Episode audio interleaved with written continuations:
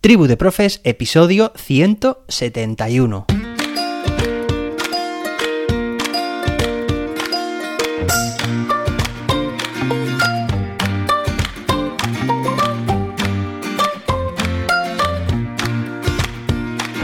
Hoy es lunes, día 12 de septiembre de 2022. Hoy es el inicio de las clases con estudiantes, al menos aquí en la comunidad valenciana.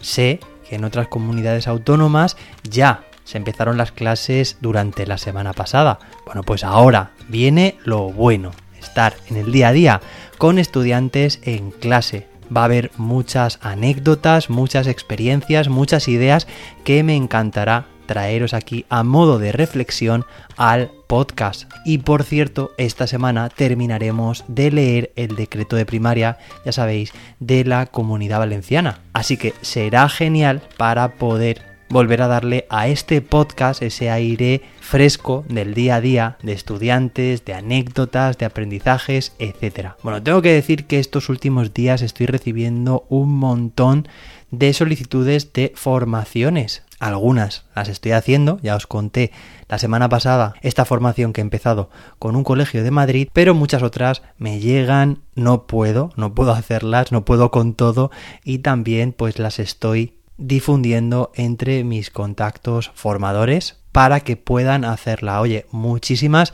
formaciones sobre ABP, es completamente entendible. Oye, y muchísimos ya también los docentes que se han apuntado a mi curso de ABP. Tú también puedes apuntarte y crear a tu propio ritmo ese ABP que pronto vas a poder llevar a cabo en tu aula. Completamente compatible con la LOMLOE, crea situaciones de aprendizaje competenciales, motivadoras para tus estudiantes entrando en cursos.jose-david Venga, y ahora sí, vamos a leer, vamos a continuar leyendo, pero ya sabéis que nos queda poco dentro del título tercero, el capítulo cuarto, participación de las familias y representantes legales del alumnado.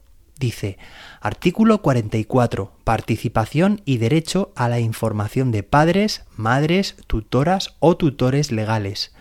1. Las madres, padres, tutores o tutoras legales tienen que participar y dar apoyo a la evolución del proceso educativo de su hijo, hija, tutelado o tutelada, colaborar en las medidas de apoyo o refuerzo que adopten los centros para facilitar su progreso.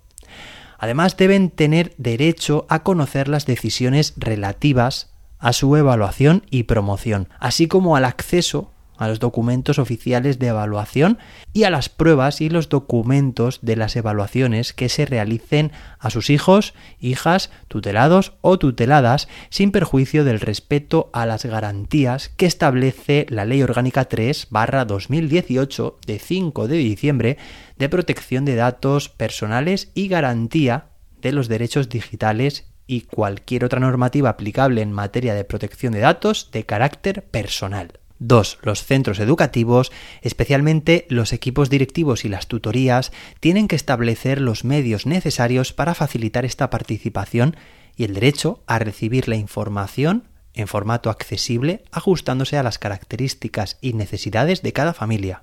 Artículo 45. Comunicación con las familias. 1. En los centros de titularidad pública, la comunicación con las madres, padres, tutores o tutoras legales se tiene que realizar a través de las plataformas educativas habilitadas y autorizadas por la Consellería de Educación, en el supuesto que las madres, padres, tutores o tutoras legales no tengan acceso a las plataformas, los centros educativos establecerán los mecanismos necesarios para asegurar una correcta comunicación a través de medios electrónicos seguros y fiables.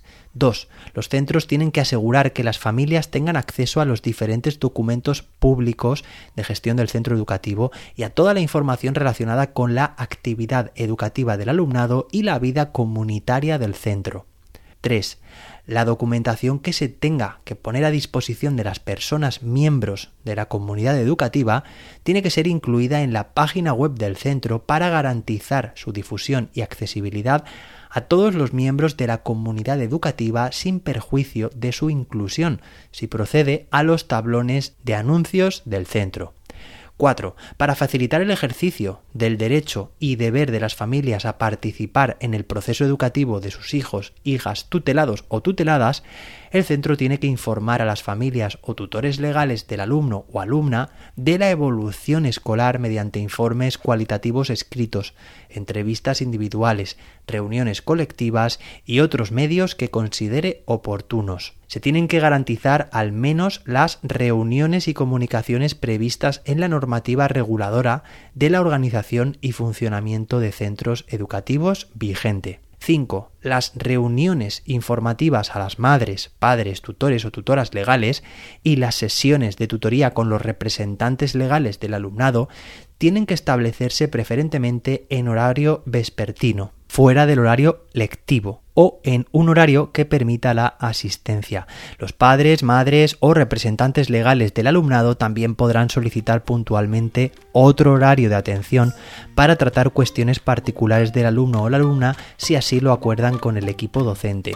6. También se podrán realizar las entrevistas y las reuniones individuales y colectivas que aseguren un adecuado seguimiento del alumnado y el traslado de la información adecuada. Estas reuniones podrán ser a petición del tutor o tutora del centro, de la dirección del centro o de las madres, padres o representantes legales del alumnado. 7. Las madres, padres, tutores o tutoras legales tendrán que conocer las decisiones relativas a la evaluación de curso y promoción y colaborar en las medidas de apoyo que adopten los centros para participar y apoyar a la evolución del proceso educativo de sus hijos, hijas, tutelados o tuteladas.